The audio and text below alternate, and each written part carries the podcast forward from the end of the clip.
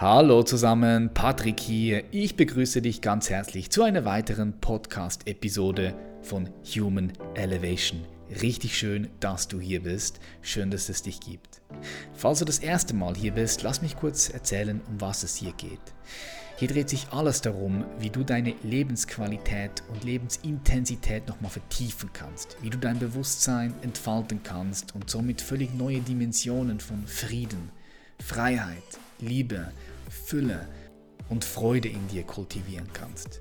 Jeden Freitag kriegst du hier unzensierten Content mit spannenden Gästen, die dafür sorgen, dass du deine Perspektive erweitern kannst. Jede Idee, jede Geschichte findet hier seinen Raum. Heute freue ich mich ganz besonders auf unseren Gast. Heute ist Wolf Mirko Weinreich mit dabei. Er wurde 1959 in Magdeburg in der DDR geboren. Und er begann mit 16, also schon sehr früh, sich dafür zu interessieren, was eigentlich Bewusstsein ist. Also las er alles über Psychologie, Philosophie und Spiritualität, was er in die Hände kriegen konnte. Wegen eines politisch motivierten Studienverbots wurde er erst Tischler und dann Möbelrestaurator. Außerdem gründete er 1985 das erste Osho-Meditationszentrum in der DDR.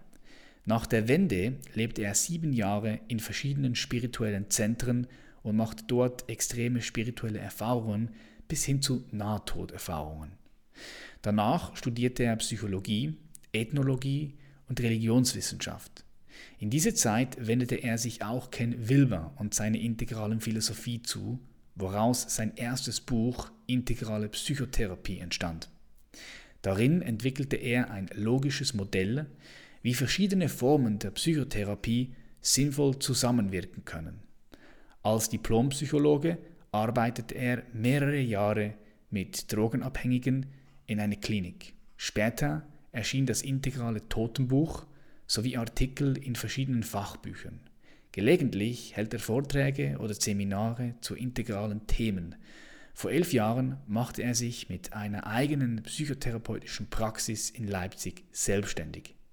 Diese ist aber seit einiger Zeit geschlossen, weil er gerade wieder an einem Buch schreibt.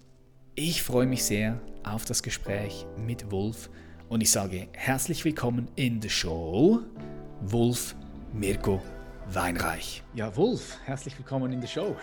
ja, herzlich willkommen, Patrick. Äh, danke, dass ich hier sein darf. Ich weiß gar nicht, womit ich das verdient habe, weil äh, wenn ich die Größen sehe in deiner dem Podcast, äh, da bin ich ja eher so ein verstecktes Licht. also du bist für mich schon eine, eine, Größe, du bist für mich schon ein großes Licht. Ich bin das allererste Mal auf dich gekommen, tatsächlich, als ich über die integrale Philosophie gegoogelt habe und mich angefangen habe zu beschäftigen damit, mit Ken Wilber. Und dann hast du auch da Vorträge drin gehabt oder immer noch drin auf YouTube. Die kann man auch immer noch ansehen. Und ich fand das, ich fand das einfach cool, wie du da drin bist und wie du das weitergibst, auch durch die Zeichnungen, die du ja selber gemacht hast. Ja, finde ich mega. Naja, ich sage ja eigentlich immer, ich bin Wilbers Illustrator und alles, was ich sage, sind nur die Bildunterschriften. Ne? Ich bin nämlich äh, eigentlich, äh, also Vorträge zum Beispiel, wüsste ich nicht, wie ich halten sollte, wenn ich nicht die Grafiken hätte, um mich dran lang zu hangeln. Ne? Also das ist mhm. so ein kleiner Trick, um äh, nicht zu vergessen und einigermaßen vollständige Vorträge zu halten. Mhm. Das heißt, du siehst es alles so in dir, oder wahrscheinlich, ja. und bringst ja. es einfach auf ein, ja. auf, auf, ein Papier, so, so dreidimensional, so gut wie es geht, ja. Ja, ja, also selbst, ne, also Wilber macht ja mehr Text, selbst da ich ja viel dabei, dann Sachen äh, zu abstrahieren, also wie kann man es grafisch darstellen, ne? Mhm. Und dann, äh, ja, dazu muss ich es natürlich lesen, begreifen, durchdringen und dann funktioniert das. Mega. Womit beschäftigst du dich aktuell gerade? Also äh, persönlich faste ich gerade, äh, wie jedes Jahr zweimal im Jahr und ansonsten überarbeite ich gerade mein äh, Buch Integrale Psychotherapie und bin da gerade intensiv drin. Gestern habe ich gerade die integrale Ebene konstruktbewusst bearbeitet und hin und her äh, geschrieben und ja, das ist gerade mein Thema. Also ich arbeite gerade kaum praktisch als Therapeut, sondern bin fast überwiegend äh, schreibend unterwegs und Grafiken machen, klar. Okay, das heißt, deine, also wie kann ich mir das so vorstellen? Weil was ich mich so gefragt habe, ist, womit verbringst du so deine Zeit? Okay, du, du schreibst Bücher, du schreibst viel. Das Buch, was du jetzt äh, wieder erneuerst, das hast du ja 2005 geschrieben, mhm. damals ist es erschienen, integrale Psychotherapie, worauf ich auch gerne noch darauf eingehen möchte. Aber wie können sich die Zuhörer, Zuhörerinnen und die, die Zuschauer, wie können sie sich so vorstellen, was du machst? alles? Weil du bist ja doch schon sehr vielseitig. Du hast eine Praxis, zu dir kommen Leute auch. Mhm. Was für Leute kommen da? Was macht die da? Kannst du das mal teilen, damit die Leute ein bisschen Kontext und Perspektive haben über dich? Also es ist, äh, die Leute, die kommen, ist ganz unterschiedlich. Also durch die Bücher habe ich ja so ein bisschen schon einen Ruf in Deutschland und die kommen also schon auch aus ganz Deutschland. Ich arbeite aber mhm. zurzeit wenig, praktisch nur äh, mit ausgesuchten Themen und, per, und Personen. Also wenn Personen mir ihr Thema nennen und ich sage, oh wow, das ist interessant.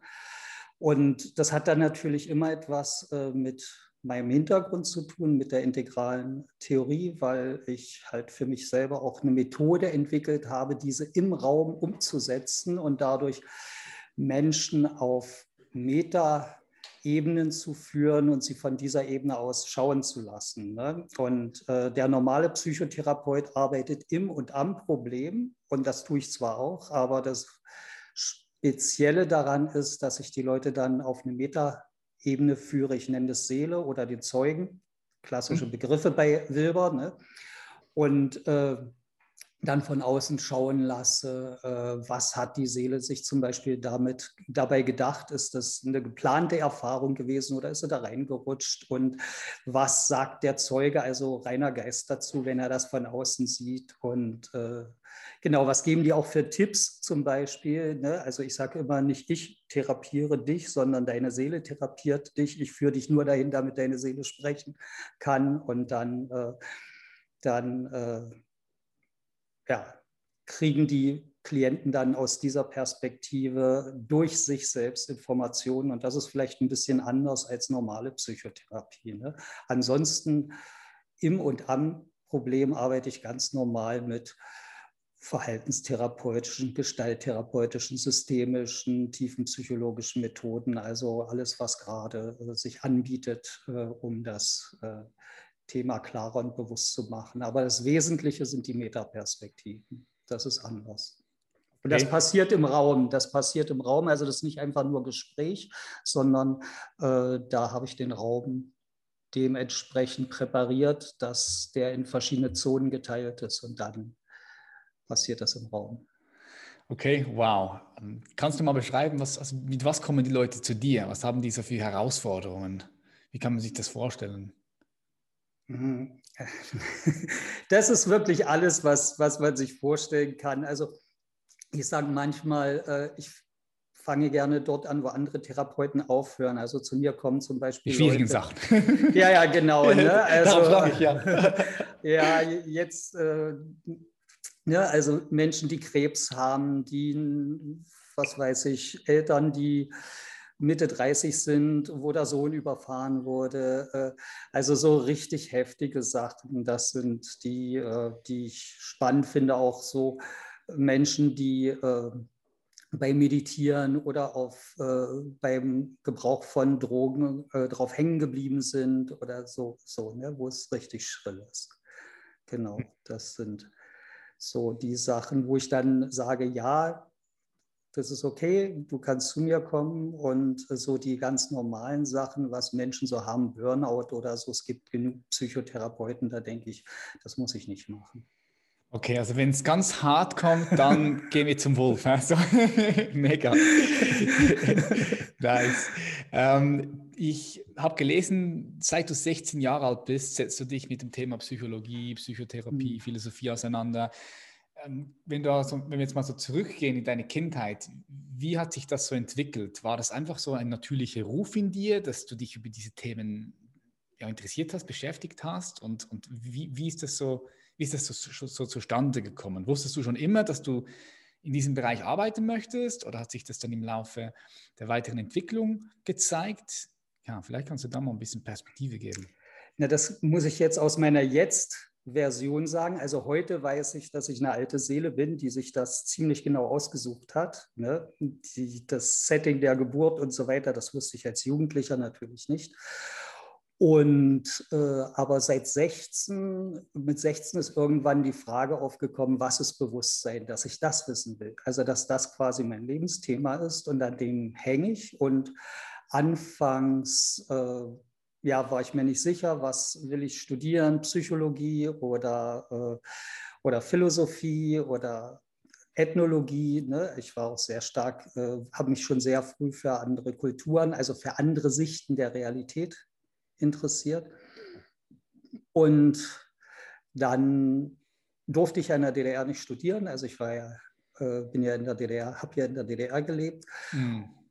Und habe dann selber Psychotherapie gemacht, weil ich dachte, okay, dann will ich es aber praktisch erleben. Und dann war klar, also es kann nur Psychologie sein. Ne? Ah, wie alt warst du da? Äh, 21. Okay. Und die Wende war dann mit 30. Und ich habe dann aber äh, in dieser Zeit äh, schon auch eine Reihe spiritueller Erfahrungen gemacht, erstmal spontan. Ne? Und Was heißt spontan? Was heißt spontan? Wie kann man sich das vorstellen? Das heißt zum Beispiel, dass hm. ich äh, mit meiner ersten Freundin, mit der ich äh, geschlafen habe, dann irgendwann zweimal so Alleinheitserfahrungen hatte. Wo, das war also kein ah. Orgasmus, sondern ich habe mich aufgelöst und war das Universum. Geil. so. Ne? Das war nicht geplant oder so, das, aber das ist halt passiert. Oder wow. dass, eine, dass eine spätere Freundin mich mal mit einem Namen aus einem früheren Leben angeredet hat und ich plötzlich so wie mit der gleichen Wirklichkeitsanmutung, wie wir uns jetzt unterhalten und ich hier meine Praxis sehe, ich plötzlich in diesem anderen Leben stand und genau wusste, wer da alles mitgespielt hat und so weiter. Ne? Also ich habe da keine Past-Life-Therapie gemacht, sondern ja, die hat mich einfach, sie, sie, wusste selber nicht, wo dieser Name herkam und äh, hat mich plötzlich also Dominik genannt und plötzlich, buff, stand ich im äh, in Spanien im 11. Jahrhundert in einem Kloster und das war schon sehr schrill. Krass, okay. mhm. Geil. Und, ja, also das heißt so, mit 16 angefangen, dich diese Frage zu stellen, was ist Bewusstsein, das ist schon sehr früh und ich finde das, ich finde alleine diese Frage, was ist Bewusstsein, also da kriege ich schon Gänsehaut, weil es einfach so faszinierend ist. Das ist doch das, ist doch das Phänomen überhaupt. Also ja. ist doch so krass. Okay, ja. und dann bist du weiter, hast dann mit 21 ähm, Psychotherapie selbst gemacht, also wolltest mhm. es erfahren. Und, dann, und wie ist es dann weitergegangen? Ich habe dann also auch sehr früh angefangen zu meditieren, erst so Zen, buddhistisch. Ja. Dann habe ich mal äh, zwei Brüder getroffen. Der eine war Zen-Buddhist und der andere war bei Bhagwan, also Osho, Heute sagt man Osho dazu. Und ich bin also mit denen im Auto gefahren und die, ich habe die gefragt, ja, weshalb bist du auf dem Zen-Weg? Und der Zen-Buddhist hat mir das lang und breit erklärt und ich war ja auch auf dem Zen-Weg. Und dann habe ich den Bruder gefragt und äh, warum er, was Bhagwan ist und Osho und also damals ja noch nicht Osho und wieso er auf dem Weg ist. Und der hat gesagt, ich mache eigentlich das Gleiche wie mein Bruder, nur viel lustiger. Und das war für mich so der Hammer, dass ich gedacht habe, okay, das mit diesem Backwand, das muss ich mir mal anschauen. Und dann bin ich halt, äh, habe ich Sanyas genommen, habe das erste äh, Sanyas Center in der DDR, also auch schon Meditation Center, würde man heute sagen, gegründet. Und ja, habe dann, wir haben dann selber äh, undercover Gruppen, Intensivgruppen veranstaltet, eine Woche lang äh, meditieren, Selbsterfahrung und so weiter, holotropes Atmen zum Beispiel. Ja, Sowas ja. haben wir dann alles in der DDR gemacht. Ne? Genau. In, in, der DDR? Ja, ja, in der DDR. So, das Active war, Meditations von auch schon in der DDR. Ja, ja, genau. Ah. Dyna dynamische Meditation im Abrisshaus, genau. Okay, mega. Also für all die Leute, die Osho nicht kennen, es gibt eine gute Serie auf Netflix. Hast du die gesehen auf Netflix? Ja, ich fand sie äh, ja. irgendwann ein bisschen langweilig. Es gibt noch bessere Doku von der ARD. Die Deutschen und ihr Guru ist erst vor ein paar äh, Wochen erschienen, finde ich so im Rückblick äh, einfach ein bisschen knackiger. Und das ist auch spannend. Ne? Also äh, wir in der DDR waren ja alle Fans von Puna 1 also als die dann nach Oregon gegangen sind, wir haben ja so illegal auch immer die Rajneesh Times gekriegt, haben wir gedacht, hey, das ist ja wie DDR, nur mit anderem Vokabular. Also das hat uns überhaupt nicht interessiert, was da in Oregon abging auf der Ranch. Ne? Mhm. Also für uns war immer dieser Hippie-Guru aus Puna 1 interessant und nicht, äh, nicht die Ranch äh, in Oregon. Das fanden wir völlig, äh, das war für uns wie, wie DDR. Ne? Also es ja. war kein Unterschied. Ja. Okay, also warst du auch schon, warst du mal dort, hast du ihn mal gesehen oder warst du einfach so ein, ein Zweig in Deutschland in der DDR, die das dort äh, gelehrt haben oder so Anlaufstelle waren? Naja, wir haben natürlich viele Leute aus der BRD geholt, meistens über West-Berlin mit einem Tagesvisum und haben dann halt mit westlichen Gruppen, äh, mit westlichen Therapeutengruppen in Ostberlin gemacht, äh, mit Weresch und Asanga, dem Meditationsleiter von äh, Bhagwan selber, dem Alten. Und ja, wir haben viele gute Leute äh, in die DDR oder nach äh, äh, Ostberlin gekriegt. Und so, so, lief das dann eben. Ähm, dann gab es so eine very special Situation ähm, ein, zwei Jahre vor der Wende, als äh, Bhagwan in Oregon rausgeflogen war. Äh, da gab es zum Beispiel mal die Idee, und da war sogar die Sekretärin von Bhagwan in Ostberlin und wir haben ein paar Gespräche geführt. Wir hatten einen, den wir durch alternative äh, Heilmethoden geholfen haben, der hat für die DDR so internationale Kongresse organisiert und der hat gesagt, okay, wenn ihr das bezahlt, Bhagwan und so weiter, ne, äh, wir organisieren das mit einer Interflugmaschine, Sondermaschine wird er abgeholt, kriegt hier ein paar Wochen die Werner Seelenbinder Halle, wohnt auf dem Loft in der äh, Friedrichstraße im Edelsen Hotel und so, können wir alles machen. Und so, und die waren also sehr interessiert dran, weil das wäre mhm. irre gewesen. Die Leute wären über Westberlin mit einem Tagesvisum gekommen, die DDR hätte einen Haufen Geld verdient und so. Ne? Und dann wollte Bhagwan, der sich zu der Zeit dann ja schon Osho nannte, aber eine, eine Privataudienz bei Erich Honecker. Und da hat unser Verbindungsmann gesagt, das ist eine Nummer zu hoch, das kriege ich nicht hin. okay, krass. Und, und daran ist es dann gescheitert. Sonst hätte, hätte Osho Bhagwan ein paar Wochen in Ostberlin residiert und hier die europäischen Sanyasins mit äh, Lectures und Darshans versorgt. okay. Das war eine sehr schrille Geschichte. Krass, ja crazy, was da passiert ist, oder? Wenn du so jetzt zurückblickst. Genau, und dann ist aber ja äh, im Herbst 89 war ja die Wende und im Januar 90 ist er dann gestorben und dann war das für mich äh, erledigt. Also klar, in der Wendezeit dachte ich noch, oh wow, schnell nach Puna, ne? Und aber als er dann tot war, fand ich es nicht mehr interessant und ich bin bis heute nie in Puna gewesen. Ne? Also ich finde es auch nicht schlimm. Ich bin immer noch sehr gut mit Sanyasins zusammen, äh, mache ja auch die Meditationen noch. Meine eine Partnerin ist Sanyasin und so. Also es gibt da immer noch viele Verbindungen. Aber Osho hatte ja mal irgendwann zu seinen Lebzeiten so sinngemäß gesagt, wenn ich mal sterbe, sucht euch einen neuen Meister oder geht alleine weiter, aber baut keine Kirche auf meiner Leiche. Ne? Und ja. das habe ich irgendwie sehr ernst genommen und äh, bin dann halt alleine weitergegangen. Und dann bin ich halt irgendwann auf Ken Wilber gestoßen und das war für mich dann der nächste Booster. Und bin dann also sozusagen naja, zum Wilber Jünger kann man nicht sagen, weil ich, äh, Wilber ist ja ein Wissenschaftler, die ich kritisiere ihn ja teilweise auch oder so. Ne? Also das ist ja ein ganz anderes Verhältnis als zum Beispiel zu einem Guru oder so. Ne? Mhm. Genau. Okay, nice. Das heißt also, du hast dann die integrale Philosophie, Ken Wilber entdeckt und das hat nochmal dich auf das nächste Level so geboostet von genau. Erkenntnis und Verständnis. Ja, ja das, ja. War, das war bei mir auch genauso. Das hat mir auch so nochmal so eine neue Landkarte gegeben, ja. wo ich einfach so gesehen habe, so fuck, was, was geht ab? Krass. Okay, got it. Und dann aufgrund von dem hast du dann das Buch gemacht, integrale Psychotherapie. Ja? Mhm. Kannst du mal Aspekte teilen? Also was ist, der, was ist der Unterschied zur normalen Psychotherapie? Wie hast du das da rein verpackt? Jetzt für die Leute, die sich nicht mit der integralen Theorie beschäftigt haben. Was ist da anders bei dir? Naja, äh, die integrale Psychotherapie ist ja keine eigene Methode, sondern eigentlich eine Metatheorie.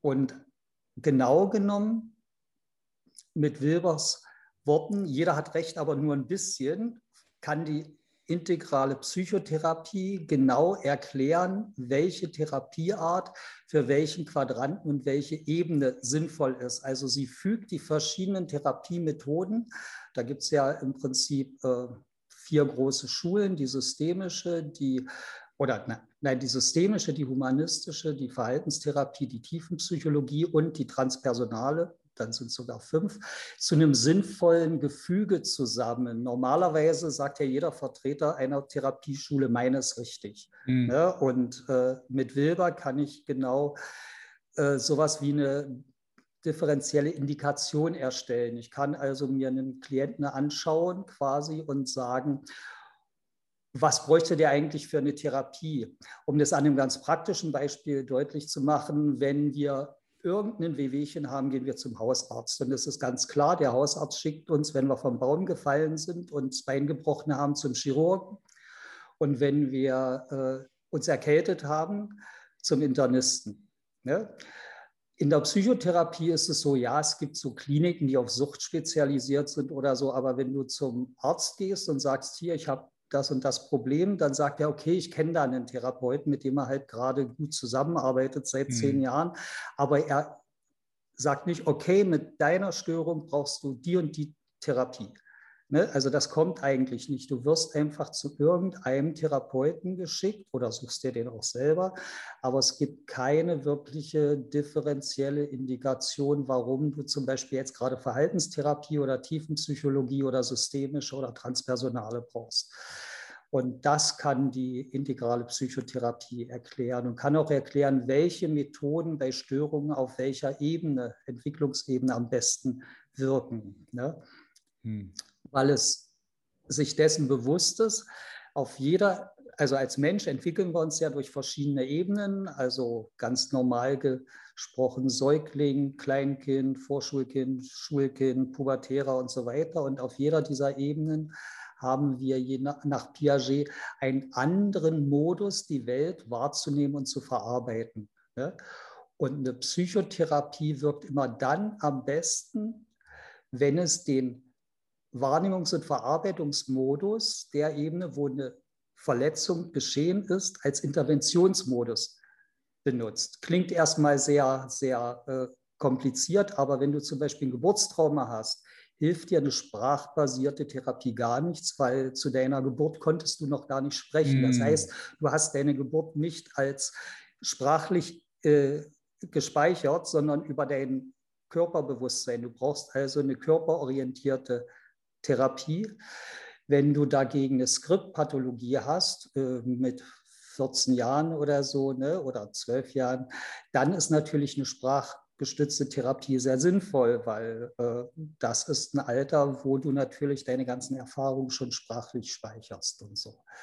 Also das wird daran deutlich, welche Therapie für wen. Genau. Okay, got it, got it. Was, was würdest du dann sagen, was hat sich bei dir im Leben und natürlich auch in deiner Arbeit verändert durch diese Philosophie, die du ja wirklich auch in der Tiefe studiert hast und durchdringt hast. Kannst du sagen, was sich da verändert hat? Alles. Wie kannst du, wie kannst du das jemandem beschreiben, der, der sich noch nicht mit dem Thema beschäftigt hat? Doch, eins, eins kann ich auf jeden Fall sagen. Ich habe mich ja vorher, bevor ich Wilber kannte, mit allem Möglichen beschäftigt. Ne? Ich habe mich mit Quantenphysik beschäftigt, mit Astrophysik, mit Schamanismus, viel mit früheren Kulturen, mit Kunst und so weiter, mit Psychologie natürlich sowieso. Mhm. Äh, war ja, weil ich in der DDR nicht studieren durfte, Handwerker, also Tischler und später Möbelrestaurator und so weiter. Und äh, alle diese Sachen waren sehr unverbunden miteinander. Das war wie, äh, wenn man äh, bei Ikea reinkommt in, den, in die Kinderabteilung, da gibt es ja so ein Bällebad, wo die Kinder dann rumhopsen können oder so, weißt du, das war wie hingeschmissen. Das hatte einfach keine Struktur und äh, alle die Sachen hatten nichts miteinander zu tun. Ne? Und durch also äh, pluralistischer, pluralistisches Chaos nenne ich das. Ne? Und durch die integrale Theorie ist mir klar geworden, dass alles seine kosmische Adresse hat und dass diese Dinge also alle, also es ist wie ein Kristall, der sich entfaltet mit unendlich vielen Facetten, wo aber jede Facette sehr klar bestimmt ist und ganz klar ist, warum sie genau an dem Platz ist und wie sie im Verhältnis zu den anderen steht. Und es hat auch so meinen Kulturpessimismus. Ich habe zwar im Moment immer noch einen Klimapessimismus, aber mein Kulturpessimismus hat es zumindest aufgelöst, weil mir da klar war, mhm. okay, dieses Universum hat einen Sinn. Das ist hier nicht einfach zufällig, äh, sondern das hat einen Sinn, das hat eine Richtung, das geht auf etwas zu. Und das fand ich sehr, sehr erleichternd und hat mir sehr geholfen, nicht so im Weltschmerz abzu, gleiten über all das Unrecht und so, was geschieht und die mhm. Kriege mhm. und die Umweltzerstörung und so. Mhm.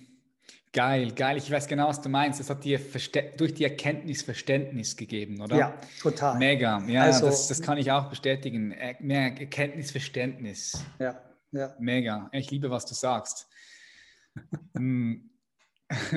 Wenn, wenn, wenn sich Leute jetzt mehr mit dieser integralen Theorie beschäftigen wollen, was empfiehlst du da, wo, wo da starten? Ken Wilber hat, ich glaube, 20 oder 30 Bücher mittlerweile geschrieben. Das ist, glaube ich, der Philosoph mit den meisten übersetzten Büchern weltweit aktuell. Mhm, mh. Wo starten?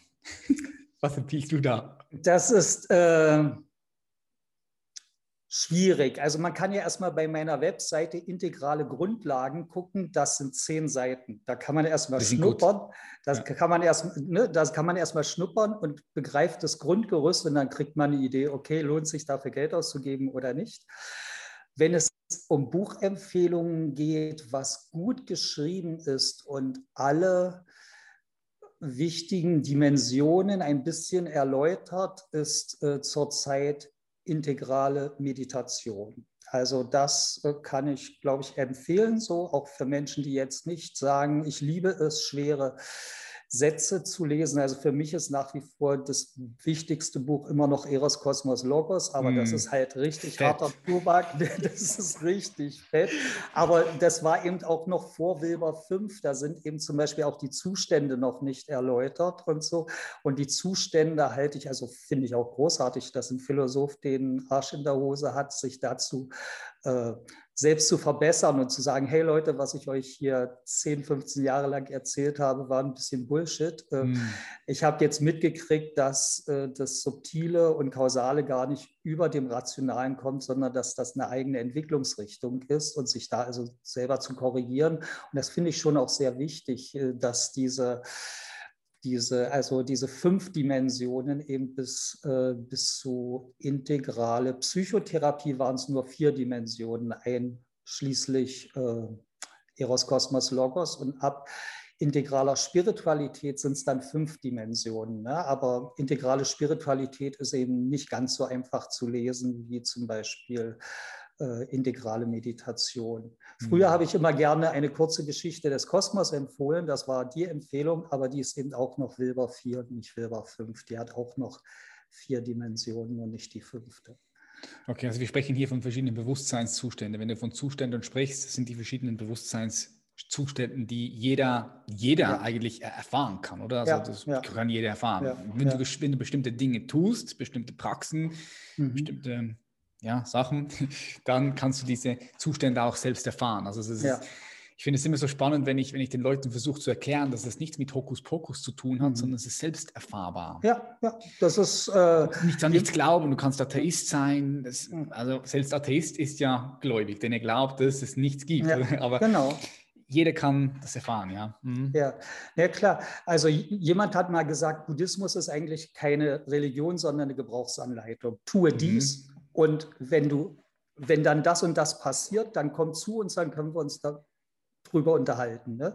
Das ist eigentlich der Weg des Buddhismus und schon auch der Weg äh, vieler Religionen äh, jenseits der Buchreligionen, also der Glaubensreligionen, wozu in erster Linie die drei Mosaischen gehören, also das Judentum, der Islam und das Christentum, ne? Mhm. wo es eher über die Verkündung geht, aber auch im Schamanismus zum Beispiel machst du ja äh, ganz konkrete Erfahrungen und im Hinduismus und so, das sind ja alles äh, erfahrungsorientierte Religion, Spiritualitäten, also Religionen. Klar, die haben schon auch einen religiösen Überbau, also ein Konzept dahinter, aber überall steht die Erfahrung doch sehr im, im Vordergrund. Ne? Mhm. Yes. Ja, ich, ich finde es, wenn wir so über Religionen sprechen, das, das kann viele Leute abschrecken, weißt du? Weil dann die Leute, die Leute sind einfach gebrainwashed und, und, und sie, sie hören das Wort Religion mhm. und, und wenn sie ein Wort Religion hören, dann tauchen Bilder auf, Filmsequenzen mhm. und ja. sie schubladisieren das in eine gewisse Ecke. Und, ja. dann, und dann kann es zum Beispiel sein, dass sie nicht mehr offen sind für das Thema Spiritualität. Mhm. Genau. Das finde ich, das ich immer, das finde ich immer ultra, ultra schade und, und weil meine Aufgabe, wie auch deine wahrscheinlich auch, ja klar, ist, ist die Leute mehr wieder zu mhm. diesem Ken Wilber nennt es ja die postreligiöse, ähm, postreligiöse, oder nee? Nee, Doch, Postmetaphysik. Ja, Nicht Post, Metaphysik, sondern eine Postmetaphysik. Genau, genau. ähm, ja, die Leute wieder, wieder da auf, auf diese Themen zu bringen, weil, genau. weil dort, also aus meiner Sicht, es ist, dort, dort passiert Entwicklung und Entfaltung, ja, wenn du dich anfängst, mit diesen Themen zu beschäftigen. Ja, wobei ich eben der Meinung bin, Spiritualität lässt sich eh nicht vermeiden. Ne? Ja. Es ist Fakt, äh, wenn, also ich definiere Spiritualität im integralen Sinne ja so, dass es nichts anderes heißt, als im Wachbewusstsein die tieferen Schichten dessen wahrzunehmen, was man im Traumschlaf und im Tiefschlaf erlebt. Also nicht unsere wirren Träume ganz an der, nah an der Wachgrenze, sondern das, was dahinter kommt. Ne? Also diese Zustände manifest, subtil, kausal beziehen sich ja auf die drei Grundzustände des Menschen, Wachen, Traumschlaf, Tiefschlaf und Spiritualität grundsätzlich ist nichts anderes als genau diese Bereiche bewusst im Wachzustand wahrzunehmen. Ich habe zum Beispiel eine mhm. Freundin, die ist luzide Träumerin. Ne? Äh, die aber auch meditiert und die sagt, wenn ich luzide träume, das ist auch toll in diesem Film Inception dargestellt, ja. dann kann ich genau, da kann ich genau durch diese Level durchgehen und kriege mit, hey, wow, das ist genau das, was ich bei der Meditation erlebe oder so. Ne? Ja. Und also es hat insofern, und insofern ist es nicht zu vermeiden, weil jeder Mensch Traumschlaf und Tiefschlaf hat. Ne? Mhm. Nur er ist sich eben dessen völlig unbewusst. Und wenn man so drauf schaut auf die Tiefenstruktur von Spiritualität und die ganzen Geschichten und Erzählungen, also die klassischen Mythen weglässt, Jesus läuft übers Wasser und so weiter, ne? sondern wenn es darum geht, was passiert in diesen Räumen, das ist natürlich eine ganz andere Sache. Da komme ich in, kriege ich ganz andere Erfahrungen oder so. Ne? Ja, ich würde auch sogar sagen, dass du das Leben einfach nochmal tiefer und intensiver wahrnimmst. Du, sagen wir mal so, die Wahrnehmung ist nicht begrenzt auf Physikalität, auf ja. das, was physisch ja. ist. Ja. Darum, ich, ich finde das eine geile, eine geile Definition von Spiritualität. Man kann auch sagen, dass du das wahrnimmst, was über das Physische hinausgeht oder hinter genau. das Physische. Ja, genau. finde ich, find ich, find ich eine geile Interpretation. Ähm, Aber eben ja was natürlicherweise in dir angelegt ist durch diese verschiedenen natürlichen Bewusstseinszustände, Wachen, Traumschlaf, Tiefschlaf. Ne? Yes, yes. Ich habe bei dir gelesen, hm, du hast keine Angst mehr vor dem Tod durch mhm. die spirituellen Erfahrungen, die du auch gemacht hast. Würdest du sagen, dass diese Angst vor dem Tod, die ist ja doch schon sehr verbreitet bei uns. Mhm vor allem in der, ich würde sagen, in der westlichen äh, Hemisphäre noch mehr. Mhm. Hier wird der Tod so ein bisschen unterdrückt, mhm. verdrängt und dann kommt ein Coronavirus und dann auf einmal, ja, kommt ja. das vielleicht hoch oder mhm. dann äh, würdest du, würdest du sagen, dass das Thema Spiritualität halt eben auch ein Tor sein kann, um diese Angst vor diesem Tod loslassen zu können? Ja.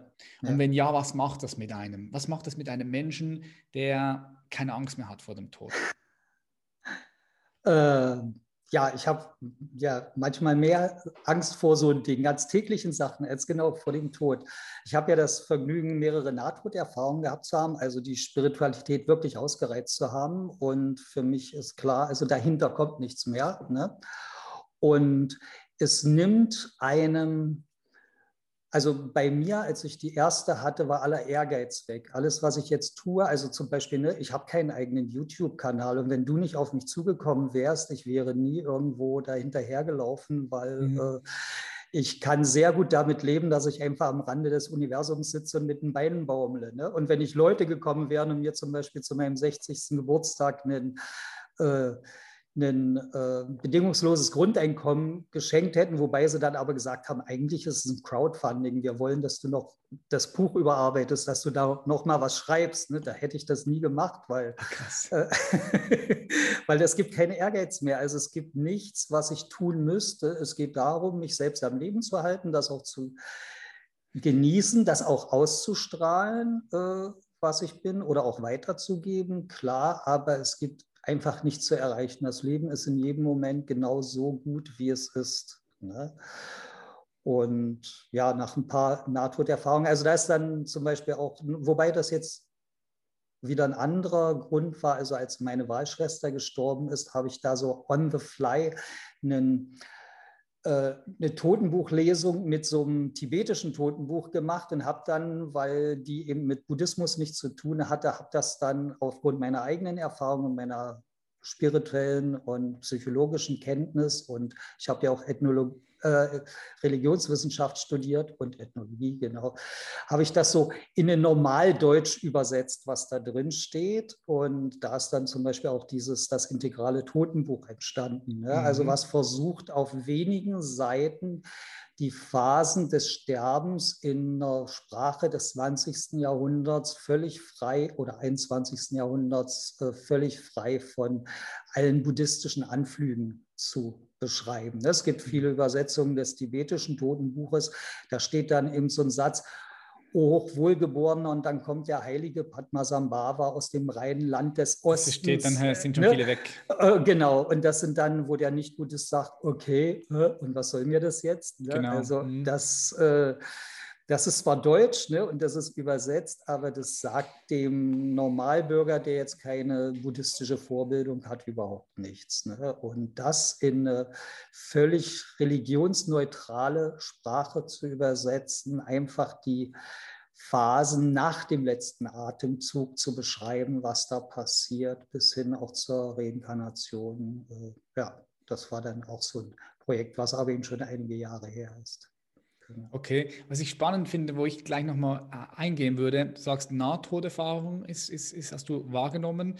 Ähm, ist das passiert durch einen Unfall oder durch bestimmte Situationen oder ist es passiert durch äh, gewisse Pflanzenmedizin, also ähm, Psychedelics? Ja, ja, ja, ja, okay. ja, ja, ja, genau. Cool. Also es gibt eine Substanz, die die das, äh, die, das ist eine körpereigene Substanz, die auch unsere Zirbeldrüse produziert. Das ist 5-Meo-DMT. Das wirkt völlig anders als jede andere, äh, jedes andere Psychedelikum. Ne? Und das löst diese Erfahrung aus. Und das ist genau, also Menschen auch, die beides kennen, eine natürliche Nahtoderfahrung durch einen Unfall oder äh, 5-Meo-DMT sagen, ja, genau das ist es. Das ist gleich. Das ja. ist genau die Erfahrung. Mhm. Also genau das scheint offensichtlich zu passieren, wenn Menschen so in Extremsituationen sind, wie dass sie mit dem Auto gegen, gegen den Baum gefahren sind oder dass sie eben tatsächlich sterben. Ich habe ja auch in, auf einer Palliativstation gearbeitet und so ne, und äh, habe schon viele Tote gesehen. Ich habe schon als 16-Jähriger war das auch crazy. Als 16-Jähriger habe ich angefangen, mir mein äh, Geld in den Sommerferien bei dem Bestatter zu verdienen und bin damit, äh, bin damit die Leute bestatten gefahren und so. habe die schön gemacht und so ah, und habe die dann zum Friedhof gefahren. Also da waren schon meine ersten Begegnungen mit dem Tod. Ne? Also die, mhm. das ist schon ein bisschen, bisschen verrückt, dass man so als äh, Pubertierender sich sein, sein äh, Feriengeld äh, bei einem Bestatter verdient.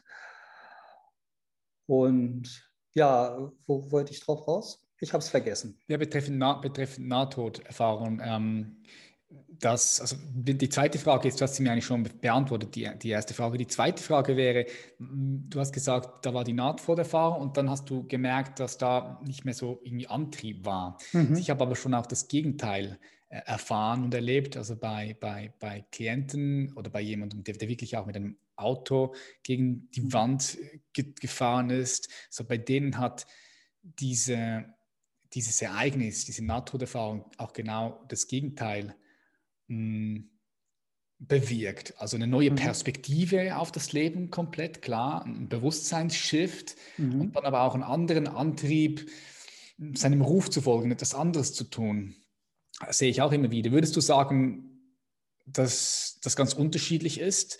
Weil da gibt es ja auch viele Leute, sagen wir so Business-Leute, die zum Beispiel Angst davor haben, jetzt mal in den Dschungel zu gehen und eine Ayahuasca-Zeremonie zu machen, mhm. DMT, die Angst haben, oh, ich will nicht meditieren, weil, weil ich habe Angst, dass ich dann einfach das Business nicht mehr mhm. führen will. Also meine Antwort ist, hey, eigentlich da musst du da keine Sorgen machen. Aber wie siehst du das so? Ähm, nein, äh, das ist ganz witzig. Also erstens glaube ich, äh, ich habe ja sowieso, bin ja sowieso immer meiner Stimme gefolgt. Ne? Also es war eben völlig klar, dass bestimmte Sachen in der DDR für mich nicht gehen, zum Beispiel zur NVA, also zur Armee zu gehen und so weiter. Und das habe ich dann auch durchgezogen, um den Preis, dass mir dann der äh, Studienplatz wieder weggenommen wurde. Oder auch, äh, dass ich, äh, also mit 16 schon sagte, ich will wissen, was Bewusstsein ist. Ne?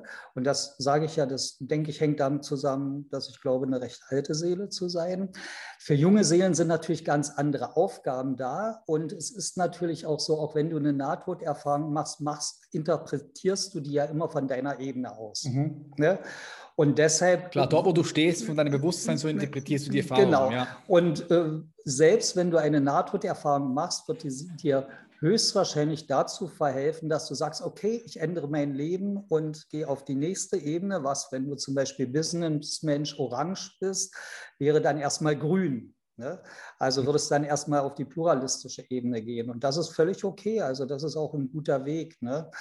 Äh, ich musste vorhin so lachen, weil ne, ich nenne das, was ich als Psychotherapie mache mit dieser, dieser, äh, dieser Schau aus der Metaperspektive, manchmal ja auch subversiven Klassenkampf. Also zu mir kommen ja auch so, so zum Beispiel Chefs von irgendwelchen Firmen mal, ne, die dann bei mir eine Sitzung machen und die da von draußen drauf gucken und die dann halt irgendwann später wiederkommen und sagen, du weißt du, Wolf Mirko, früher, ich war stolz darauf, dass alle mich für ein Arschloch hielten. Ich ja. habe ich hab sie runtergehandelt auf den letzten Cent und so weiter. Ne? Wenn ich jetzt ins Büro komme morgens, frage ich erstmal allen, wie es ihnen geht. und, und äh, bei Gehaltverhandlungen schaue ich dann eben, ja, ich muss natürlich auch schwarze Zahlen schreiben, aber guck auch, was braucht der und was leistet der tatsächlich. Und, und es geht nicht mehr um den letzten Cent. Also, dass da natürlich auch dann Bewegung Bewegung reinkommt, dass die Menschen mhm. selbst äh, sich anders sehen und ihr Kontext, also ihr Umfeld anders gestalten und ja, dann plötzlich vom, vom Gefürchteten zum geliebten Chef aufsteigen oder so. Und das ist ja toll, ne? Also ich finde mhm. das ist und die tun das ja von sich aus. ist ja nicht so, also das war ja ihre Einsicht. Ne? ist ja mhm. nicht so, dass ich denen gesagt hätte, du musst mal mit deinen Leuten besser umgehen oder so. Da sind die von selber drauf gekommen. Ne? Mhm. Ja, okay, also, also, es kommt ganz an, wo dann, wo dann der, ja. wo, wo, die Leute stehen, ganz ja. klar, ja. ja. Mhm. Also ich habe auch viel, viel die Erfahrung gemacht, dass, dass, dass durch das ja, die Leute einfach noch, noch intensiver mit dem Leben, dass sie sind, mhm. connected waren ja. und dann äh, ganz neue Wege auch eingeschlagen äh, haben, mhm. wo ihnen noch viel mehr Erfüllung gegeben hat. Mhm. Ähm, und dann, ja, ähm, das ist ganz unterschiedlich, ja. ja. Du sprichst viel von Seele. Mhm. Hm, kannst du mal beschreiben, was Seele in deinem Kontext bedeutet? Weil Seele ist auch so ein, ein, ein missbrauchtes Wort von vielen mhm. Leuten. So, okay. Was ist Seele? Ist eine, ja, kannst du das mal versuchen zu beschreiben? okay, äh, Seele ist erstmal aus integraler Sicht ein Konstrukt. Es ist eine Hilfskonstruktion, um äh, deutlich zu machen, dass es zwischen dem reinen Geist, also der Leerheit, die hinter allem ist, und mir als äh, Person, also als individuelle Psychostruktur, dass es da noch eine Zwischenschicht gibt, die also das äh, äh, persönliche Gesamtbewusstsein könnte man es auch nennen. Ich nenne es manchmal auch eben das persönliche Gesamtbewusstsein und habe da so dieses Bild von einem Eisberg. Ne? Also das ist mein Tagesbewusstsein hier, also das ist der Eisberg, da oben die Spitze ist mein Tagesbewusstsein und hier unten gibt es einen Riesenraum des Unbewussten, der alles enthält, was auch zu meinem Bewusstsein gehört, was mir aber im Moment nicht bewusst ist, was jenseits des Tagesbewusstseins ist. Und das beinhaltet zum Beispiel alles, was ich jemals erlebt habe. Jede Sekunde meines Lebens ist in Bild und Ton äh, gespeichert. Man kann das durch Hypnose oder mhm. holotropes Atmen reaktivieren. Ne? Äh, die ganzen Traumwelten, also die subtilen Welten ne, und möglicherweise Anteile, die schon vor meiner Geburt da waren und nach meinem Tod weiter existieren werden. Also Bewusstseinsanteile, die nicht an mein Gehirn gebunden sind. Ich gehe davon aus, dass wir keine äh, kein Bewusstsein in einem Körper sind, sondern ein Körper in einem Bewusstsein. Ne? Mhm. Dass unser, unser Gehirn eigentlich dazu da ist, zum Denken, Fühlen und zum Weiterverarbeiten von Sinneseindrücken.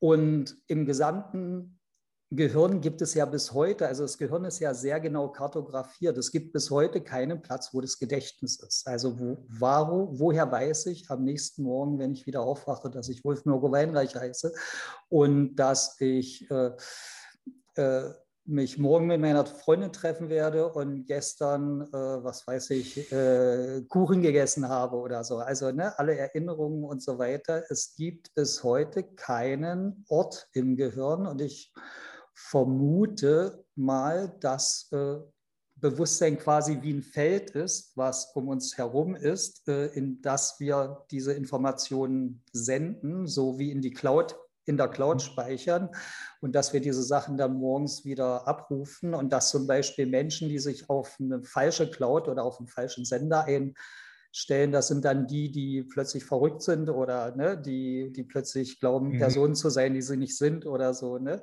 Die haben sich einfach, also wenn man das mit einem mit einem Radioprogrammen vergleicht und den Körper nur mit einem Empfänger, die haben sich einfach auf einen falschen Sender eingestellt oder so. Ne? Mhm. Ne? Also so, das ist aber so ab, mit solchen abstrakten Sachen belaste, belaste ich natürlich meine Klienten nicht oder so. Da, da geht es einfach nur darum, dass sie begreifen, okay, mein Tagesbewusstsein ist nur ein geringer Teil meines persönlichen Gesamtbewusstseins. Und persönliches Gesamtbewusstsein ist vielleicht die, die äh, neutralste Beschreibung dessen, was ich unter Seele verstehe.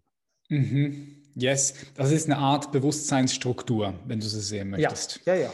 Ja, es ist eine Bewusstseinsstruktur, die dann logischerweise auch über das, was du in diesem Körper als Persönlichkeit und auch im präpersonalen Bereich, also das heißt als Baby, wo du noch keine Persönlichkeit gehabt hast, aber eine entwickelt hast, mhm. die du noch davor, also vor deiner Geburt, ähm, die bestehen bleibt, wenn du so sehen möchtest, und die durch die ganze Evolution sich hindurch äh, entwickelt hat und entfaltet hat. Ja, also ich, ne, ich nenne es auch gern so, äh, meine Seele ist eigentlich mein eigenes, eigentliches Ich und sie macht Erfahrungen durch diese Körpergefühlsverstandesmaschine namens Wolf Mirko Weinreich.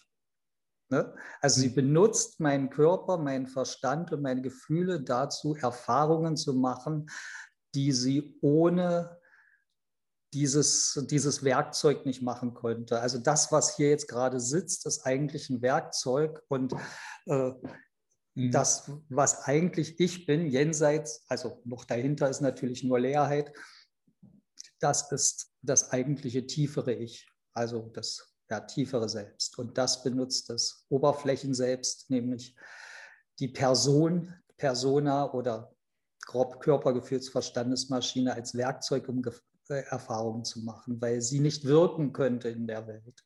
Also eine Bewusstseinswolke kann nichts bewirken in der Welt. Ne? Mhm. Die okay. schwebt einfach durch den Raum. jetzt, hast du, jetzt hast du ein spannendes Wort hier in den Raum geworfen, und zwar Cloud. Mhm. Ähm, ich weiß nicht, ob du dich ein bisschen mit Transhumanismus beschäftigst. Kennst du dich damit ein bisschen also, aus? Äh, also grundsätzlich äh, weiß ich schon ein bisschen davon, ja, ja, das okay. weiß ich schon. Weil ich denke, also wir gehen also ich finde die Zeit, in der wir jetzt gerade leben, ich finde die so unglaublich spannend, mhm. weil sich einfach so viel bewegt. Systeme scheinen, ja, wie soll ich sagen, scheinen zusammenzubrechen, vielleicht mhm. neue Systeme mhm. kommen. Mhm. Und wenn wir jetzt mal ein bisschen weit in die Zukunft gehen, so 20, 30, 40, 50, 60, 70 Jahre weit in die Zukunft, mhm.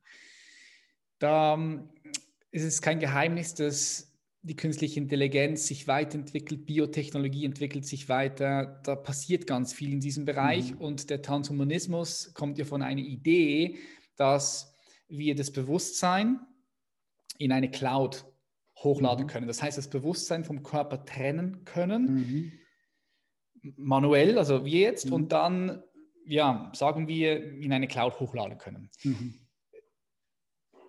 Glaubst du, das ist möglich? Glaubst du, das wäre zum Beispiel so eine, eine, weitere Ebene dann, die sich langsam herauskristallisiert? Oder glaubst du, nee, das ist so irgendwie nicht möglich, das passiert anders? Äh, schau mal, alles, was hier jetzt gerade ist, ist Bewusstsein. Es gibt nichts, nichts Bewusstes. Also der Raum, in dem ich mich befinde, das habe ich so oft in meditativen Zuständen erlebt, ist Bewusstsein, was so tut, als ob es der Raum wäre ich weiß gar nicht, wozu ich etwas in die Cloud laden sollte, weil ne, mein Bewusstsein mhm. ist sowieso eine Wolke. Sie, es ist in der Cloud. Ja, es ja. ist in der Cloud. Ne? Wir sind nur abgetrennt davon. Ne? Also ich benutze auch gerne dieses Bild von einem Ozean. Ne? Der Ozean ist dieses eine Gesamtbewusstsein, die Seelen sind die Wellen und die Personen sind die Schaumkronen auf den Wellen. Und die mm. Schaumkronen haben vergessen, dass sie eigentlich Teil der Welle sind und die Welle Teil des Ozeans ist. Und hm. insofern halte ich den Transhumanismus für, einen, für eine Fehlidee, ich bin auch mit Wilber der Meinung, dass äh, alle Technik äh, nur so intelligent ist, wie der, das äh, komplexeste natürlich gewachsene Holon darin. Also ein Computer ist nicht intelligenter als die Moleküle, aus denen er gebaut ist, weil ein Computer ist noch nicht aus sich selbst entstanden, was nicht heißt, dass irgendwann Computer mal Computer konstruieren können. Mhm. Das glaube ich schon. Trotzdem wird es Sachen geben, Computer werden so tun können, als ob sie fühlen. Aber zum Beispiel ein Computer, wenn der meine Steuererklärung macht, ne, dem ist es völlig egal, ob unten eine schwarze oder eine rote Zahl rauskommt. Aber für mich hat es eine Bedeutung. Also, ein, also äh, künstliche Intelligenz hat keine Bedeutung. Was ich noch, wenn dann eher spannend finde, fände, wäre die Simulationshypothese. Wir lernen, Leben immer genauer zu simulieren und müssen uns dann fragen, ob wir nicht selber eine Simulation sind, der die Idee eingehaucht wurde, äh, eigenständige Individuen zu sein. Das fände ich noch viel näher als eine mögliche äh, Realität als Transhumanismus, muss ich ganz klar sagen. Also mhm. wenn, wenn eine Sci-Fi, äh, Science-Fiction-Idee, dann glaube kommt mir die äh, Simulationshypothese äh, auf jeden Fall äh, noch logischer vor oder näher machbar. Also Matrix-Style. genau. Okay, wie, wie, siehst denn du die, die Zukunft, Wolf? Das würde mich noch so interessieren, wenn wir jetzt mal so 20, 30, 40, 50 Jahre in die Zukunft blicken. Und wir können das natürlich nicht voraussagen, weil wir kennen die Zukunft nicht. Ja. Aber ich gehe davon aus, du spielst auch immer wieder mit diesem Gedanken, wo sich das Ganze hin entwickelt und was passiert. Wie sieht die Welt für dich wohl in 30, 40, 50 Jahren aus? Also sagen wir 2000 und in 30 Jahren 51, 61, 71, so um das herum. Also ich muss erstmal sagen, ich bin ja eigentlich irdischer Pessimist und kosmischer äh, Optimist. Äh, Im Moment habe ich das Gefühl, wir fahren die Welt an die Wand. Und ich bin aber kosmischer Optimist, weil ich davon ausgehe, äh, Bewusstsein lässt sich nicht verhindern. Wenn wir die Welt an die Wand fahren, geht es auf irgendeinem anderen Planeten weiter. Da habe ich überhaupt keine, keinen Zweifel. Dieses Universum ist so groß. Und ich gehe genauso wie es ein Energieerhaltungssatz vom Bewusstseinserhaltungssatz aus, ein einmal erreichtes Bewusstsein kann nicht zurückgedreht werden.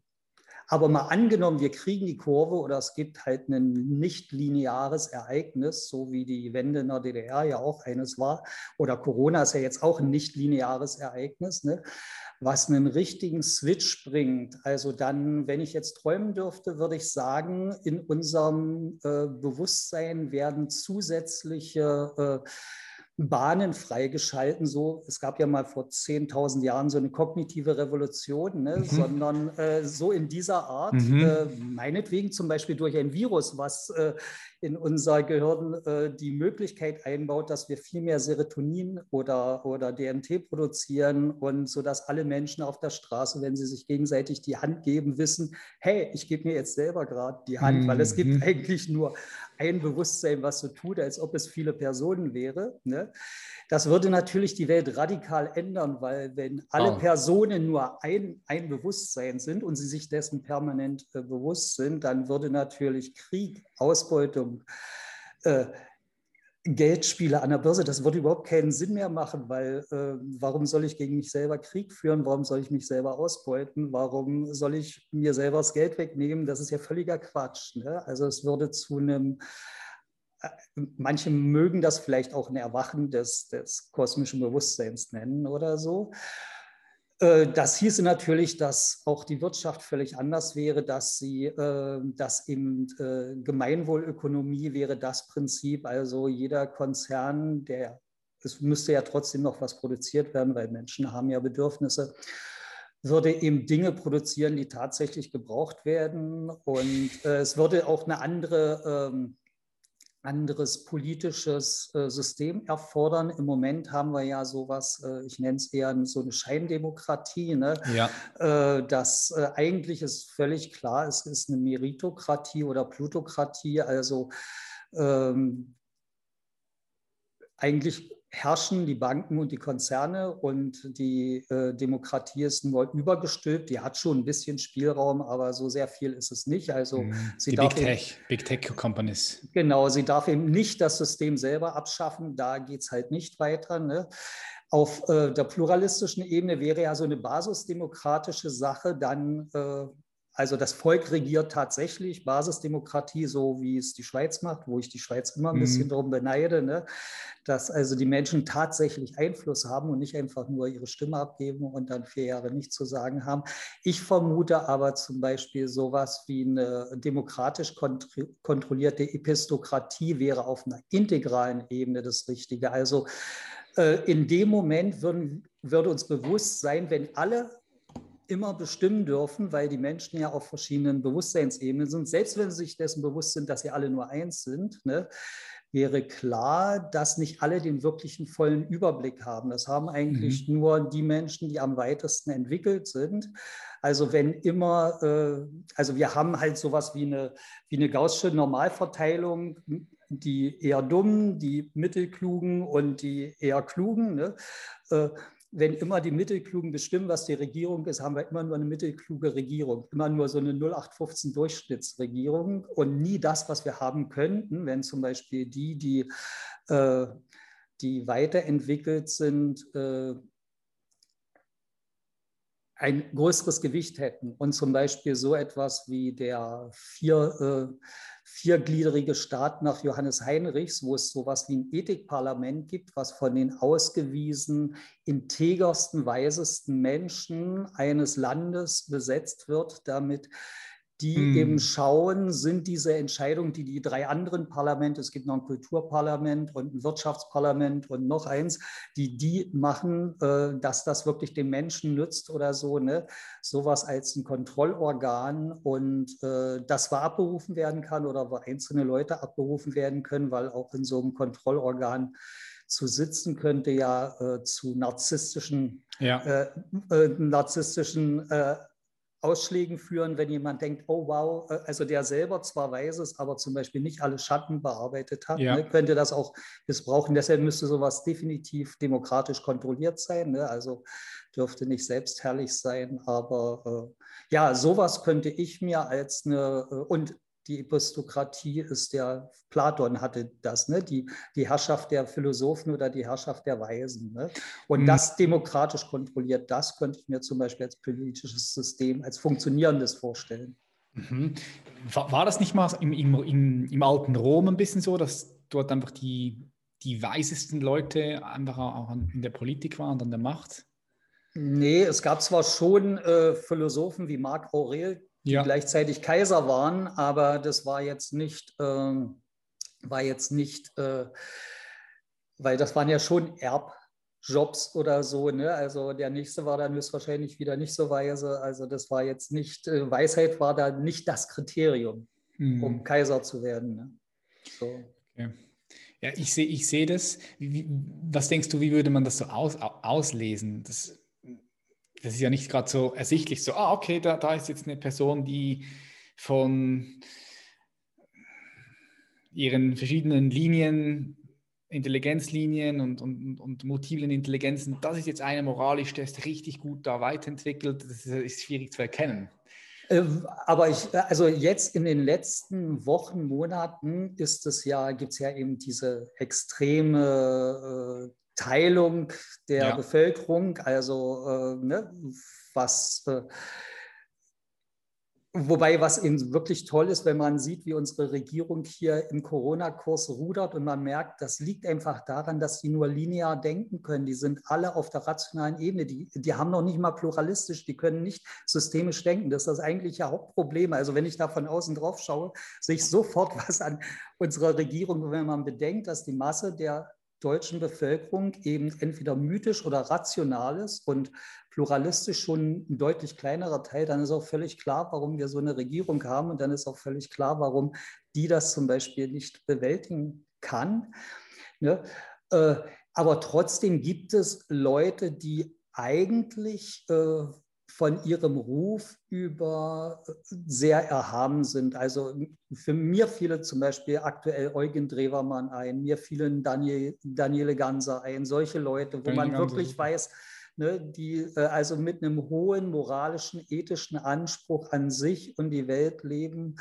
Äh, auch verschiedene Schriftsteller, eine Daniela Dahn würde ich da auch sofort in so ein Gremium äh, wählen oder so. Ne? Also ähm, da gibt es schon Menschen, die eigentlich auch bekannt sind. Eine Gesine Schwan zum Beispiel halte ich auch äh, für eine, also das ist eine SPD-Politikerin, die die Universität in Frankfurt leitet oder so. Ne? Also mir fielen sofort gleich ein paar Menschen ein, die ich dort sehen würde, die jetzt gerade nicht durch äh, Narzissmus, Rücksichtslosigkeit oder sonst was glänzen. Das ist ja wirklich das Verrückte. Unser politisches System ist ja sehr orange, sprich erfolgsorientiert auf Deutsch. Immer die, die die kräftigsten Ellenbogen haben, kriegen die höchsten Posten, werden mhm. dann Parteivorsitzender oder steigen überhaupt. Und dann, die bilden dann auch die Regierung. Und zu glauben, dass Leute, die durch Egoismus und Rücksichtslosigkeit überhaupt an den Posten gekommen sind, dass die, wenn die dann die Regierung sind, plötzlich eine altruistische Politik machen, ist ja völlig absurd. Also wie kann man darauf kommen zu glauben? Ne, also diese, und das hat was mit dem Parteien, ja. das hat was mit dem Parteiensystem zu tun, dass die psychologische Struktur der Parteien, ne, wie die funktionieren. Ne? Und deshalb ist es einen Webfehler im System, ne, der unbedingt äh, behoben werden müsste. Ja, wir brauchen eine integrale Politik. Also die haben ja jetzt festgestellt, die haben zum Beispiel so ein Bürgerparlament gemacht, wo, die, wo sie 160 Leute ausgelost haben und die haben der Regierung Vorschläge gemacht, war jetzt zum ersten Mal. Und der Kommentar in der, äh, bei Telepolis, ich habe das gerade erst gestern gelesen, war, dass also dort wesentlich bessere Vorschläge rausgekommen sind als von unseren Berufspolitikern, die dafür bezahlt werden. Ne? Mhm. also das ist, äh, gibt zu denken. Ne? Mhm. Mhm. Jetzt, wenn du sagst, die, mh, mm, sagen wir, die Politik ist so meistens so bei Orange, rational. Ich denke, so Grün entwickelt sich langsam. Jetzt denke ja. ich, ja, ich denke jetzt, jetzt durch diese Corona-Krise denke ich, das ist so ein, ein Shift Richtung Grün. Zumindest ist das so, also kann sein, zumindest ist das so meine Perspektive. Und also ich denke, das ganze politische System fängt sich langsam an zu verändern und die Frage ist dann, okay, wird das eher grün und, und wenn ja, wie sieht dieses Grün dann aus? Wie ja, könnte das, dieses Grün aussehen? Äh, äh, weißt du, ich habe nur drei Fehler äh, in meinem Leben gemacht. Einer dieser Fehler war, dass ich Grün gewählt habe. Also ich habe ein paar Mal Grün gewählt, aber äh, und die dann mit meinem Mandat in Kosovo einmarschiert sind. Also da äh, mache ich mir heute noch Vorwürfe. Ne? Äh, in meinen Augen ist die Grüne Partei, ähnlich wie zum Beispiel auch die Piraten und so weiter, als auf der pluralistischen Ebene angetreten, aber Grün ist definitiv äh, regrediert auf Orange. Also was die zu Anfang gemacht haben mit Rotationsprinzip etc., Basisdemokratie. Inzwischen sind sie, glaube ich, so weit, dass sie ihre Kanzlerkandidaten nicht mal mehr von der äh, Parteibasis äh, bestimmen lassen wollen und so weiter. Also sie bewegen sich ganz klar in Richtung einer grün angestrichenen FDP, nur dass sie noch ein bisschen militaristischer sind. Mhm. Also die sind ja derzeit teilweise dermaßen transatlantisch, dass äh, man ja glauben muss, dass die, zumindest in Deutschland, du bist ja in der Schweiz, ja. dass in Deutschland die Grünen die Ersten wären, die gegen Moskau marschieren würden. Ne? Also wo selbst die CDU und die SPD noch ein Stück äh, zurückhaltender wäre. Und das finde ich, äh, also und wenn man bedenkt, dass die Grünen ursprünglich mal aus der Friedensbewegung und aus der Anti-Atomkraftbewegung entstanden sind und die Friedensbewegung spielt heute bei denen überhaupt keine Rolle mehr. Also ich kann das nicht richtig grün sehen. Ja, es ist klar, es ist, denen ist die Endlichkeit der materiellen Ressourcen bewusst. Das mhm. haben die vielleicht den anderen Parteien voraus. Aber das ist auch wirklich alles. Aber in der Struktur und in der Politik, äh, ich finde sie nicht mehr sozial, ich finde sie nicht mehr äh, wirklich äh, äh, friedensbetonend. Und auch was Ökologie betrifft, dort, wo sie in den Landesparlamenten mit drin sitzen, äh, werden teilweise die, die schrägsten Sachen durchgewunken ökologisch dass ich, äh, also ich glaube auch, das ist ein Prinzip dieses Systems, dass es jede Partei korrumpiert. Deshalb glaube ich auch nicht, dass es über Parteien zu lösen ist. Also dass mm. auf Dauer jede Partei korrumpiert wird. Und deshalb auch die AfD und die Linke etc.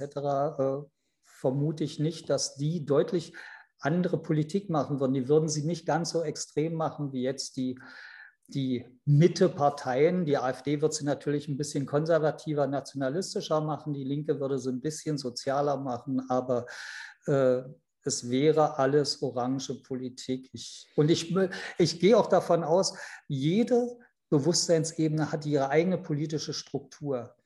Ne, der, das mythische Bewusstsein hatte die, den Feudaladel, einschließlich König etc., äh, die äh, die Gartenbaugesellschaften hatten ihre Gottkönige, Theokrate, waren Theokratien, die Stämme hatten ihre Häuptlinge und äh, eine transrationale, transkapitalistische oder postkapitalistische Gesellschaft braucht definitiv ein völlig anderes politisches System als das, was jetzt ist. Und mhm. jeder, der evolutionär denkt, muss davon ausgehen, dass es dass der Kapitalismus nicht das Ende der Fahnenstange ist. Wenn, wenn, wenn es bis hierher Evolution gab, dann muss es auch über uns hinaus Evolution geben. Das ist ganz logisch, ganz ja. einfach. Ob muss wir das wollen oder nicht. Ja, muss weiterentwickelt werden. Ja, genau. Muss weiterentwickelt werden. Lass uns ganz kurz nochmal hierher kommen, weil ja. wir haben jetzt äh, überlegt, überlegt, okay, was kann passieren, 30, 40, 50 Jahren und du hast gesagt, du bist ein kosmischer Optimist und ein, ein irdischer Pessimist. So lass uns nochmal wirklich die Sachen anschauen, wie sie sind. Wie siehst du, kannst auch ruhig eine pessimistische Meinung reinbringen, einfach das, was du siehst, wie siehst du dann die nächsten zehn Jahre jetzt? Zehn Jahre nach dieser Corona-Krise. Und ich finde, du hast einen richtig geilen Artikel geschrieben auch mhm. ähm, über, diese, über diese Sicht. Du hast eine integrale Sicht reingebracht, ähm, die, die, die sehr viel Verständnis und Erkenntnis bringt. Und ich werde die auch verlinken in den Show Notes. Mhm. Ähm, kann jeder da mal rein, reinlesen gehen. Wie siehst denn du jetzt so die nächsten fünf, sechs, sieben, sagen wir zehn Jahre? Glaubst du, es kommt so ein, ein Systemwechsel? Und, und wenn ja, wie passiert der? Oder wie, wie könnte so ein Systemwechsel ähm, aussehen? Also was ich sehe. Friedlich ist, oder nicht friedlich?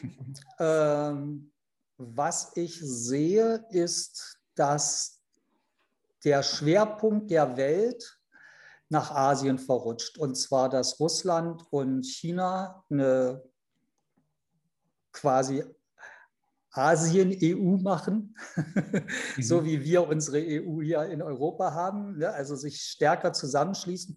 Und wir haben es verkackt. Russland hat wirklich 20 Jahre lang uns äh, Deutschland und der EU Angebote gemacht und die äh, EU war nicht damit einverstanden, Russland auf äh, auf Augenhöhe zu begegnen, sondern sie wollten gerne weiter, wie es unter Jelzin so schön lief, einen billigen äh, Rohstofflieferanten und einen guten Absatzmarkt haben und waren nicht bereit, Russland auf Augenhöhe zu begegnen. Und Russland sagt so, jetzt reicht es uns, wir tun uns jetzt mit China zusammen. Und China ist sowieso schon dabei, äh, äh, die Führungsrolle einzunehmen, was Russland und China hat, was wir nicht haben. In beiden Ländern, glaube ich, ist es so, dass das letzte Wort immer noch bei der Politik liegt. Hier in Europa und in, in Nordamerika ist die Politik Anhängsel der Wirtschaft. Mhm. Und ne, also die Chinesen sagen zum Beispiel, in zehn Jahren wollen wir so und so viel Prozent Ökostrom haben, so und so viel Prozent Ökoautos. Und, und wenn ihr da nicht mitmacht, dann machen wir eure Bude zu. Fertig. Mhm. Da wird nicht diskutiert. Ne? Und hier, wenn wir schauen, wie sich äh, Frau Merkel von der Autoindustrie am Nasenring durch die Arena führen lässt, ne? Äh, mhm. wie wir könnten führend sein in in der Produktion von Elektroautos und nur weil die alten Anlagen bis zum letzten Cent ausgereizt werden müssen, hängen wir der E-Mobilität total hinterher und auch äh, bei regenerativen Energien, wo wir auch mal führend waren und so weiter, weil die Industrie bestimmt über den Lobbyismus, was gemacht wird. Und, äh, und ja, das ist das, was ich wirklich äh, kommen sehe, dass sich das äh, verschiebt der Wirtschaftsschwerpunkt und auch der, der Weltschwerpunkt, der ja bisher immer noch in den USA liegt. Die große Unbekannte ist die USA. Was passiert da demnächst? Das Land ist zutiefst äh, zweigespalten. Es ist mhm. aufgrund seiner Waffengesetze hochgerüstet und es wundert mich bis heute, dass da noch kein Bürgerkrieg ist. Mhm. Also das ja, muss ich ganz klar so sagen. Passiert. Das ist ja fast ne? passiert. Ne? Also im letzten und, Jahr und in dem Moment, wo ein Bürgerkrieg wäre, dann würden die zum Beispiel auch aufhören, den Weltpolizisten zu spielen, wo sie ständig versuchen, irgendetwas in ihrem Sinne zu verändern, was dann immer wieder im Chaos endet, ob das Irak ist, ob das Libyen ist, etc. Ne? Mhm. Also dann wäre auch das vorbei, weil dann würden sie ihre Soldaten im Inneren brauchen und so. Äh, aber wenn das eben nicht passiert, dann kann es zum Beispiel auch sein, dass sich die ehemalige Weltmacht USA eben versucht, gegen China und Russland zu wehren. Und also diese zu überfallen, zu wehren, ist ein Euphemismus ne, äh, unter irgendeinem Vorwand. Und das könnte zumindest für Europa nicht sehr gut aussehen. Hm. Okay. Ja, ich sehe diese, aber, ja. aber wenn Sie sich mit sich selber beschäftigen, könnten wir Glück haben. Sie dürfen sich auch auf andere Weise mit sich selber beschäftigen. Ich wünsche Ihnen keinen Bürgerkrieg. Ne? Mhm. Ja, ich sehe diese Dynamiken auch. Ich sehe, ich sehe aber auch gut, dass dann der asiatische Raum auch immer mehr Einfluss auch hier auf Europa hat. Mhm. Ja. Und ähm, ja, bin gespannt, wie sich das entwickeln wird. Ähm, letzte Frage an dich und dann entlasse ich dich.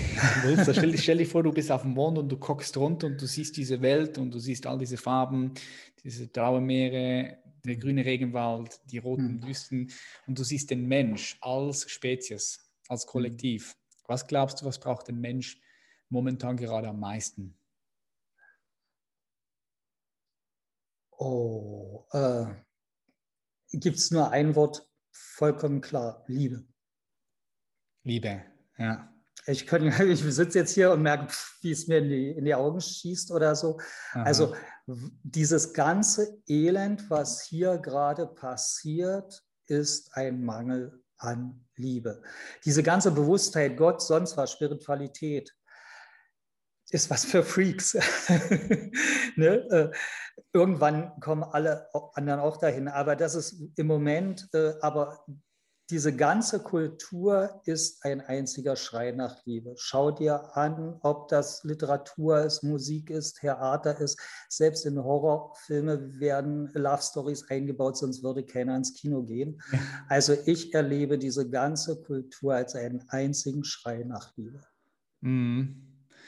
Liebe ist äh, super schön. Ich denke, es, es, man kann es nicht besser sagen. Liebe, Liebe ist das Ding. Die Liebe ist das, was, was und zwar eben nicht nur dieses Mann-Frau-Ding, ne, sondern ja, ja, ja, als, Liebe als Bewusstseinszustand, genau. als Bewusstseinszustand, nicht, nicht dieses Mann-Frau-Spiel. Das geht weit darüber hinaus.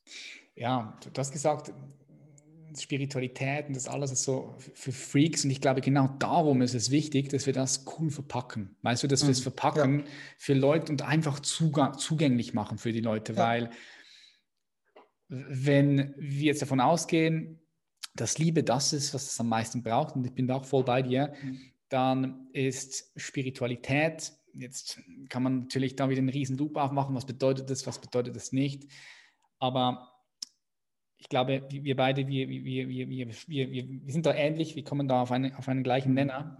Ich glaube, das ist das, was, was es braucht, was, was ein Werkzeug sein kann, um diese Liebe zu kreieren. Und darum ist es wichtig, dass wir das cool verpacken können und einfach zugänglich machen können, denke ich, ja. Na, man könnte es auch so sagen, ne? Spiritualität ist der männliche Aspekt und Liebe ist der weibliche Aspekt. Also Spiritualität im Sinne eines erweiterten Bewusstseins, im Sinne eines Gewahrseins, Wachheit. Und Liebe ist der weibliche Aspekt. Und das hat natürlich viel eben auch mit der Gleichberechtigung äh, oder dem Wachwerden der weiblichen Kraft auf der Welt zu tun. Genau. Mm, yes. Eros Logos. Mhm. Yes. Hey, ähm, Wolf, ich bedanke mich ganz herzlich bei dir. Gerne. Äh, war ein sehr tiefes Gespräch für die Leute, die nicht wirklich äh, sich mit der integralen Theorie beschäftigt haben, aber ich werde es auch noch am Anfang so sagen. Und für all die Leute, die sich mehr über diese Themen interessieren und auch mehr von dir wissen wollen, wo kann man dich finden? Na, man kann einfach meinen Namen googeln, überall, wo man will, bei Amazon, bei, äh, bei YouTube oder eben einfach so im Netz. Ich habe zwei Webseiten, eine für Klienten, eine äh, Theorie-Webseite, wo eben viel Literatur frei zugänglich ist von mir, also Vorträge und Aufsätze und etc. Und auf diesen Webseiten stehen natürlich auch meine äh, Mailadresse und so. Also das ist überhaupt kein Problem. Wolf Mirko Weinreich gibt es nur einmal, ist nicht, äh, man kann nicht fehlgehen, ist glücklicherweise keine Aneinanderreihung von, von häufigen Vor- und häufigen Nachnamen. Also es ist absolut einfach. Wolf Mirko Weinreich, Tante Google weiß, wo ich wohne. Nice. Und wann kommt dein Buch? Äh, weil ich ja nicht viel Ehrgeiz habe und weil ich sehr, sehr gründlich bin, äh, kann es dauern. Wobei äh, ich stelle ja auf eben dieser Theorie-Webseite im Download-Bereich alle paar Wochen eine aktualisierte Version schon online. Also einfach auch wegen Corona. Ich meine, ich bin hoch, nicht Hochrisiko, aber Risikogruppe. Ne? Es kann morgen vorbei sein und dann möchte ich, dass das Wissen in der Welt ist. Deshalb äh, stelle ich also äh, kostenlos, äh, stehen da jetzt schon 220 Seiten. Jetzt in den nächsten Tagen werden nochmal 30 Seiten irgendwann dazukommen, weil die fast fertig sind. Also alle paar Wochen kommt da eine neue, äh, äh, ein Update. Und das alte Buch ist ja deshalb auch nicht falsch. Das gibt es natürlich bei Amazon zu kaufen und äh, ja, das Totenbuch auch. So, ne? also, aber man kann auch erstmal auf den Webseiten rumschauen, besonders auf der Theorieseite www.integrale-psychotherapie.de. Yes, ich werde das alles verlinken. Super wertvolle Arbeit, die du da machst. Gibt wirklich geile Perspektive. Ähm, selbst wenn du dich schon mit der integralen Theorie beschäftigst, dann kriegt man bei dir einfach nochmal andere Bilder und ähm, mega geile Arbeit. Vielen herzlichen Dank für alles und ich wünsche dir ganz viel Freude und viel Liebe. Danke, dir auch. Danke. Okay, ciao. Tschüss. Yes, das war's wieder, meine Freunde. Ich denke, heute je nachdem etwas komplex, vor allem wenn du dich noch nie mit der integralen Philosophie und Ken Wilber auseinandergesetzt hast, falls ich dich neugierig gemacht habe. Einfach mal googeln, was ist der Ken Wilber für ein Typ, lies mal seine Bücher, geh auf die Webseite von Wolf Mirko, lese dich dort rein. Dort kannst du einen guten Einblick bekommen und das wird dein Geist richtig, richtig dehnen. Schön, dass du dabei warst. Ich freue mich auf die nächste Episode. Bis dann, dein Patrick. Mach Schlaf. Bye, bye.